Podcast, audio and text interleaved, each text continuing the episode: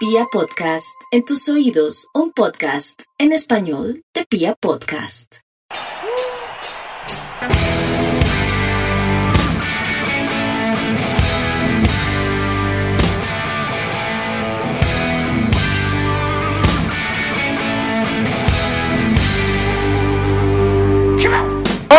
A toda la República Cardenal. Los saluda la Guardia Albirroja Sur, la única banda de la ciudad. Y este es el podcast oficial de toda la hinchada independiente Santa Fe. Radio Tribuna Roja.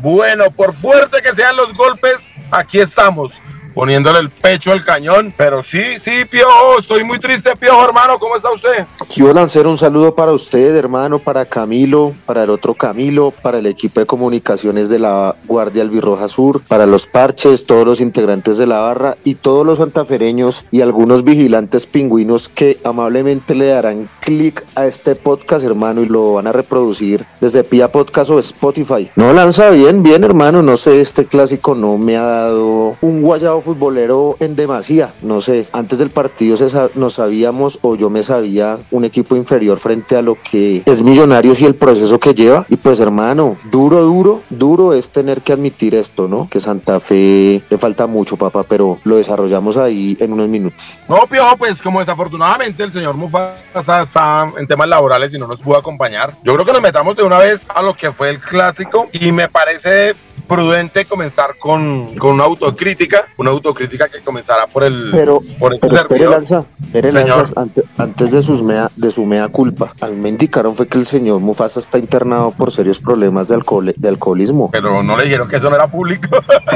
Tenemos que conservarlo en, en privado. Yo quise cubrir la espalda, pero, pero sí, No, no, no, la verdad, lo de Mufasa ya no aguanta más y ya decidimos con la familia. Yo le aconsejé a la señora madre que ya hay que internarlo, ya no se puede más. Ok.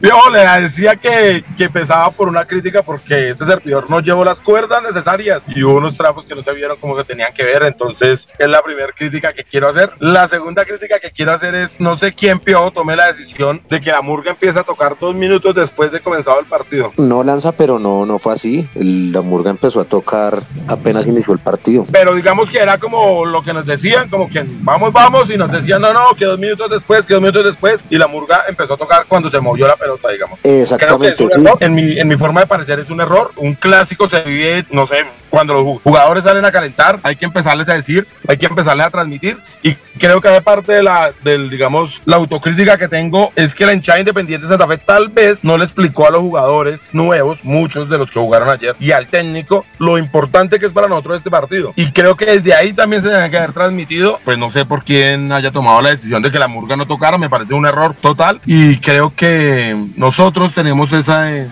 esa responsabilidad de hacerle saber a los jugadores nuevos, al técnico y a toda la gente que este partido era vital, este partido nos importa los tres puntos. Nosotros seguimos ahí metidos entre los ocho, pero es que es otro cuento lo que nos jugamos acá. Y creo que muchos de los jugadores que entraron no, no entendían esa parte. No sé si usted lo ve así. No, Lanza, creo que usted se está dando muy duro, está siendo demasiado autocrítico, como usted bien lo dice. Sí hubo una eh, propuesta por parte, de, por parte de alguno de los referentes de la barra de que la murga empezara a tocar dos o tres minutos después, pero eso no, finalmente no se consumó afortunadamente. Yo mismo inicié la canción apenas rodó la pelota, porque sí, lo que usted dice es cierto, era un clásico, estamos en nuestra tribuna y no era momento para, para ese tipo de cosas. Igual yo creo que eso queda en lo pequeño, lanza en lo minúsculo. Yo creo que Alfredo Arias, yo creo que eh, Matías Mier, yo creo que Wilson Morelo, yo creo que Leandro Castellanos, yo creo que allá hay personas de mucho fútbol, de muchos partidos, que saben bien eh, lo que es el clásico ante, ante los pingüinos, ¿no? Ante, ante las gallinas, ellos lo saben bien. No creo que haga falta que nadie se los explique, Lanza.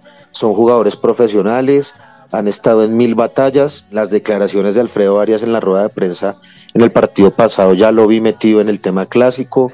Creo que es un hombre de fútbol, creo que él lo sabía y yo no creo que, que no pase que, que pase por la actitud de los jugadores. Yo en lo futbolístico Lanza, yo vi que, que el equipo corrió, que el equipo intentó sustraerle la pelota a Millonarios, en algunos momentos lo logró. Creo que fue fiel a ese estilo que, que, que intenta implementar Alfredo Arias. Creo que Santa Fe tuvo más posesión de la pelota en el partido que el propio Millonarios, que es un equipo bastante conformado, trabajado, con buenos jugadores, que tiene criterio para jugar. Y creo que Santa Fe por algunos momentos logró eso, logró someter de algún modo a ser inofensivo a Millonarios. Pero lo que sí pasa, Lanza, es que nosotros no tenemos golpe, nosotros no tenemos, nosotros no tenemos golpe en ese último en ese último cuarto de cancha, no tenemos un jugador que haga la diferencia, no se nos cae una idea y pasas más por eso, Lanza, no, no tanto por el correr y meter, y pues por supuesto que atrás, hermano, errores individuales, que es lo que duele, errores específicos, nos cobran, no podemos permitirle o dejarle eso servido a millonarios, y nos cobran y nos cobraron caro, y se pierde el clásico 2 a 0, por supuesto que doloroso, pero no, Lanza, yo sí, yo sí no estoy de acuerdo con usted con ese tema, que es que a los jugadores no se les explicó que ellos no sabían, porque varios de ellos metieron y corrieron y, y no creo que pasó por eso. Por lo menos, por ejemplo, a mí el partido de Herrera me, me pareció muy bien, o sea, creo que lo entendió, sobre todo los canteranos, me pareció muy destacado y muy, muy, que nos permite ilusionarnos lo que hizo Canté, el pelado del 31. El partido de Mosquera no estuvo del todo malo, pero lanza lo que le digo, hermano, este es un tema ya gerencial de arriba, donde no está un equipo conformado con jugadores talentosos acá. Se necesita, se necesita urgentemente jugadores y pasas por eso, Lanza, no, no sé, es lo que yo vi. Vio, pero es que ahí es donde yo me refería. Claro que, por ejemplo, Leandro Castellanos entiende lo que es el clásico, pero claro que Wilson Morelo entiende lo que es el clásico, pero el profe parece que no lo entiende porque decide no poner a Wilson Morelo. Nosotros no nos podemos dar ese lujo. Con lo bien limitada que es nuestra nómina, con lo bien corta que es nuestra nómina, nosotros jugar sin Wilson Morelo, por mal que, por mal que sea Wilson Morelo, es titular 10 mil veces por encima de Rivas. Entonces, cuando el profe decide poner a Mantilla, entiendo que sea por el reemplazo de Aja, pero es pelado. Cuando decide poner a este muchacho Johan Torres, pido, yo le pido usted el favor de que no le digamos así, porque lo vamos a matar. Es un gran jugador, pero lo vamos a matar si le decimos de esa forma. No, no, no, no. Eh, no le, es que le dije así fue porque no me acordaba el nombre, pero no, Johan Torres, sí, como el Chipa, como el Chipa, homónimo del Chipa, ya no, ya no se me olvida. Y mejor si le decimos Chipa que si le decimos así.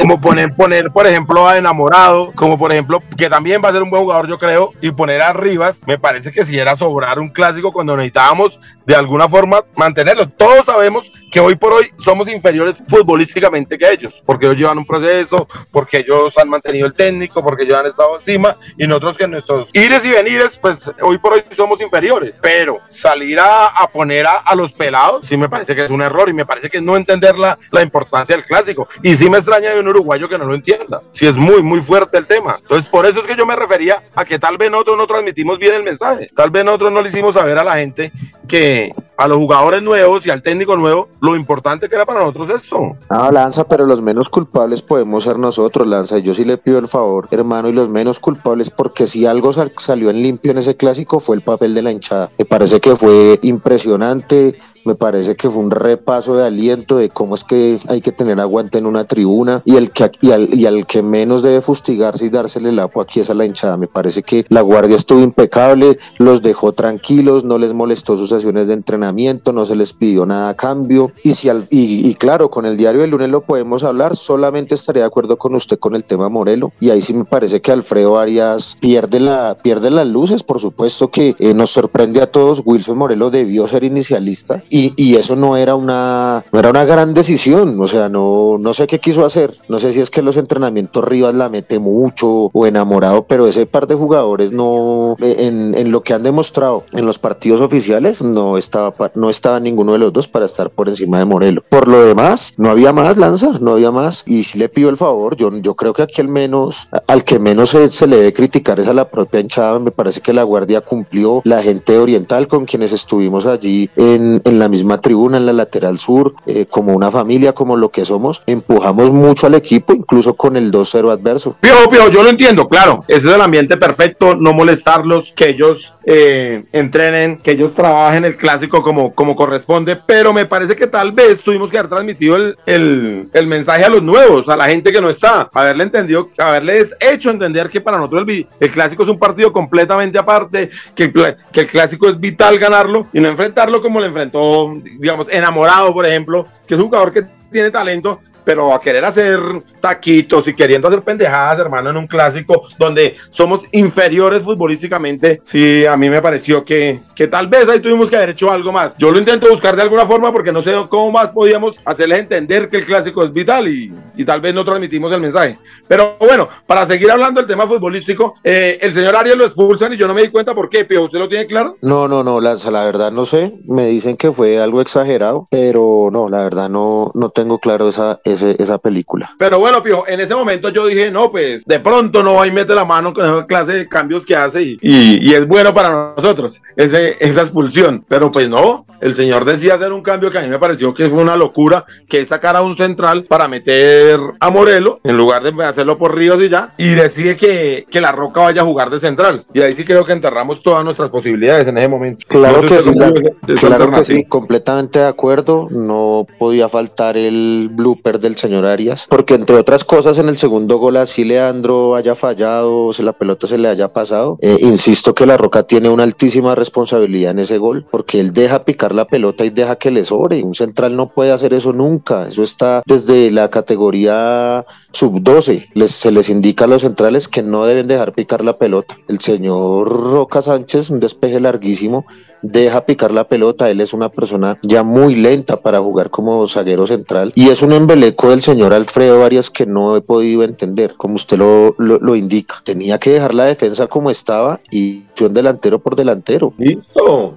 listo. Era sencillo. Sí, Pero correcto. hay otra situación, Piojo, que me preocupa también y es la entrada de Lizarazo. No porque entrara Lizarazo, porque es que Mier lo estaba haciendo horriblemente mal. Ah, con Mier se notó el ritmo que ellos tienen y el ritmo que nosotros tenemos. Ahí es donde nos sentimos realmente inferiores futbolísticamente hablando. Y entonces entra Lizarazo, y pues Lizarazo, sí, con todo respeto, hermano. El señor está hace seis meses jugando una IPS en Cali, ¿no? Correcto. La... No, viejo. Eso lo habíamos hablado acá, ¿no? Y yo creo que yo lo había dicho. Decía que el hombre físicamente estaba bien, caminaba, respiraba, tiene su control, su ritmo cardíaco en orden, no tiene problemas de colesterol. El man está bien físicamente como ser humano, pero para ser jugador de altísima competencia, Creo que no, y, es, y ese es otro desacierto, ¿no? Del, por parte del, del DT. Claro está que el hombre mira la nómina y qué mete, y dirá, bueno, yo qué meto, pero él mismo él mismo, hace cuatro o cinco meses que está acá, se conformó con esa plantilla. Entonces, cierto, ¿cómo hacemos cierto, porque es que digamos que, que es que termina exponiendo al jugador, porque Lizarazo de pronto hace una pretemporada interesante y se ve que puede llegar a, a, darnos algo de fútbol, pero es que lo terminas quemándolo, ¿no? Porque cuando lo tira a la cancha en ese nivel físico que está, es quemar al jugador, me parece a mí. Entonces yo no sé, Piojo, y esa es una pregunta que me vengo haciendo desde esta mañana, ¿es Arias el camino? De Independiente Santa Fe hoy por hoy? Pues Lanza, eh, si usted me lo pregunta a mí eh, y si la pregunta concreta es, ¿cambiaríamos a Arias? Yo diría que no. Creo que pues el equipo mal que bien está aún entre los ocho, tiene la posibilidad de clasificar y yo, yo, yo dejaría y daría la oportunidad de que, de que el equipo clasifique entre los ocho. Se lo pediría como primer objetivo, como segundo objetivo que clasifique a Copa Sudamericana. Si él cumple con esos ítems, contaría con él y, le reforzaría el equipo. Yo, yo Diego González. Eh, me parece que cambiar ahorita y más conociendo a nuestro presidente, el doctor Méndez, eh, no vaya a ser que salga Arias y resulte por acá, no sé, el profesor Julio Torres, como de Independiente Santa Fe. ¿Me explico? ¿Me explico? No sé. No, no, le entiendo y, y es claramente, digamos que es el argumento más fuerte, porque cambiar ahorita por quién. ¿Quién va a hacerse responsable de este equipo y quién va a decir, sí, vamos a jugar un poquito mejor? Cuando yo no, lo primero que va a decir un nuevo técnico es yo no confeccioné la nómina, yo no puedo, yo puedo dar resultados a partir de que yo pueda trabajar desde una pretemporada y todas las cosas. Y, ese argumento es demasiado fuerte y es muy pesado, pero es que a mí me preocupa mucho la diferencia que estamos teniendo con los equipos, digamos, llamados grandes. Es decir, en Barranquilla nos vimos muy mal. Y el clásico, yo, para ser sincero, siento que no competimos. Creo que el rival nos termina ganando sin despeinarse. Y así si no podemos jugar un clásico. Y me extraña mucho de un técnico uruguayo. Y por eso es que, que me salen las preguntas de, ¿es Arias el hombre que nos, que nos va a conducir? Y teniendo en cuenta lo que usted dice, que si no vamos a un torneo internacional, económicamente sí sería garrafal para, para la institución. Ya con el presidente que tenemos y ahora no, no entra nada aparte de, de parte de la Conmebol, sería gravísimo. Sí, Lanza, no, total, total, pero no, no, yo, yo no contemplaría esa opción por ahora, lo que le digo, el equipo está ahí, fíjese, el torneo colombiano como está, por lo bajo que Millonarios pues es el non plus ultra del fútbol moderno y nosotros con ese equipo de retazos estamos allá adentro, o sea, yo creo que el fútbol colombiano está en un, en un nivel muy bajo y eso nos permite por lo menos estar ahí prendidos, clasificar a los ocho, no estamos lejos de clasificar a Copa Sudamericana y yo esperaría eso, creo que sería lo más sensato, no, pensaría siquiera en, esa posibilidad de cambio de técnico. Y, Arias tiene algunos aciertos, lo que pasa es que no, sé, no sé cómo calificarlo, no es un técnico constante, no es un técnico, digamos, con un criterio eh, que, pueda defender a ultranza, o sea, no sé si me explique, Lanza. Yo creo que el man en algún momento emocionalmente pierde los papeles y la caga. Es lo que, lo que veo yo. No tiene como esa cuota de frialdad que debe tener un técnico para poder ver las cosas de una manera más inteligente y no de una manera tan pasional, no sé. No, le entiendo, le entiendo su punto, digamos. Es un entrenador, es un buen entrenador, digamos que la primera idea de él es tener posesión, salir jugando y el equipo a rato lo hizo, digamos, desde los primeros, desde el minuto cero hasta el minuto 10, el rival nos acorraló en, en nuestra área y parecía que no podía salir y aparte de esa y a partir de esa posesión eh, logramos equiparar las cargas y hacer un, clásico que era parejo, digamos, de alguna forma. Cometemos un error al primer gol, un error que creo yo que el, que el primero que comete el error ahí es Johan Torres por querer salir casi que sobrando y es muy pelado para eso y por eso es que digo que no, no entendió el clásico y entonces ya darle un gol de diferencia aparte de toda la diferencia que nos lleva era demasiado y ahí es cuando uno espera que aparezca el estratega y es lo que no tenemos con el profe Arias. Porque cuando manejamos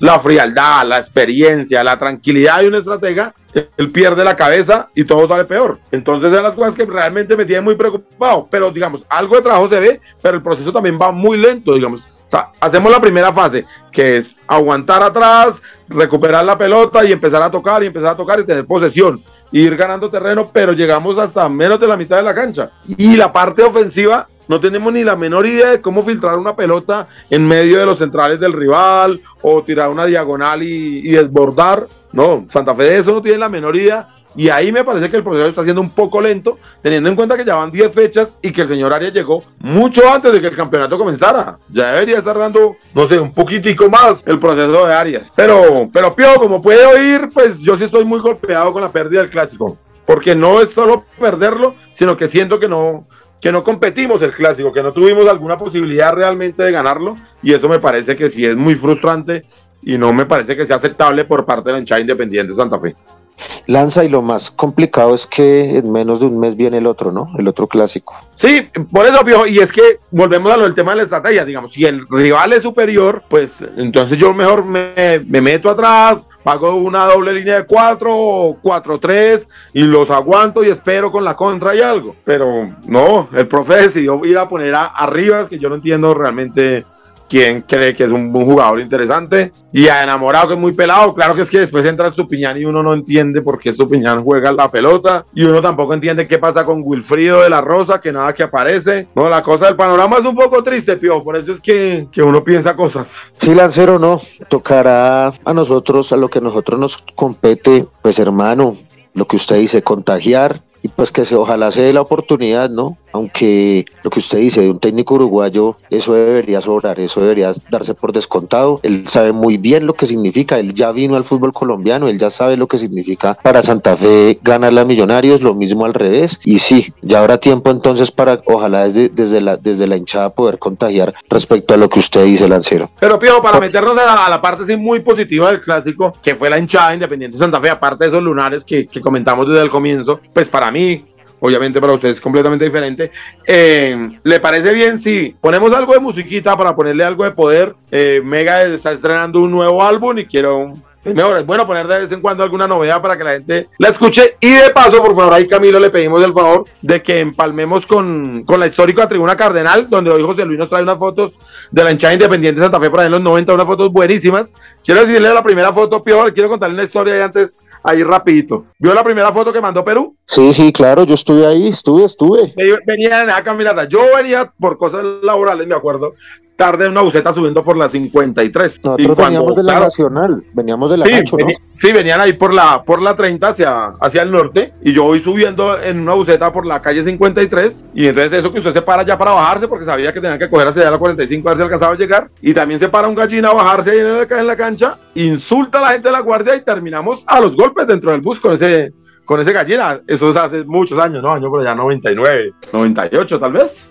Bueno, eso no, eso fue año 97 tal vez para finalizar. sí, era hace mucho tiempo. ¿Y al menos usted lo, lo boxeó o también se dejó cascar? Eh, no, pues digamos, no fue una victoria, claro, pero al final los, los jugadores pues, no fue un knockout, por, pero, pero, por, por, por, por decisión dividida. decisión dividida. Pero ganamos, ganamos. Bueno, entonces, por favor, Camilo, ponemos ahí un nuevo tema de Mega, ponemos la histórica tribuna cardenal, invitamos a nuestros oyentes a que vayan a las redes sociales de la Guardia del Birroba Sur para que vean estas buenísimas fotos, la foto que le comento de ahora de, la, de aquella anécdota, y ya volvemos a, a que Pío nos cuente toda la parte y todo el balance de que fue la hinchada independiente Santa Fe en el clásico. ¡Vamos!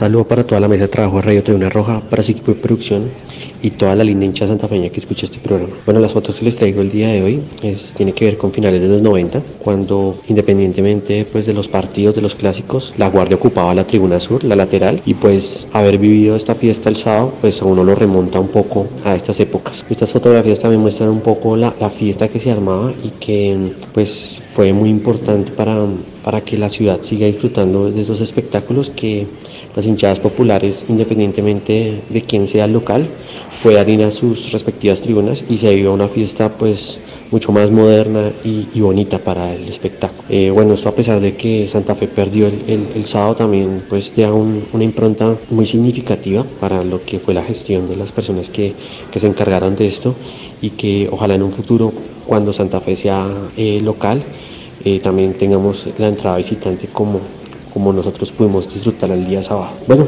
espero que las disfruten y un saludo. Retomamos en Radio Tribuna Roja, el podcast oficial de toda la hinchada independiente de Santa Fe. Bueno, Pio, eh, primero contar que de parte de tu boleta es muy raro que eso pase. Que, que, hay boletas, que no hay boletas, que toque darle F5, que toca refrescar la página, todas las cosas que pasaron. A pesar de todo eso, la hinchada independiente de Santa Fe agotó el papel que nos dieron. Sí, Lancero, así fue, tal cual, hermano. Yo sí lamento mucho. Eh, pues no sé, uno pensaría que el club Los Millonarios es un club serio, grande, que hace valer su palabra y demás, pero no, es, una gente bastante soberbia, bastante complicada en el manejo de las hinchadas. Ellos en la comisión local del lunes indicaron que el día jueves iban a hacer una revisión del aforo e indicaron que si la tribuna sur se agotaba para el día jueves, ellos iban a mm, habilitar algunas entradas para nuestra gente de la tribuna oriental y fue algo que no pasó. No tengo pruebas, pero tampoco tengo dudas. Siendo muy suspicaz, eh, lo, que, lo que yo veo es que retrasaron la compra de la gente de Sur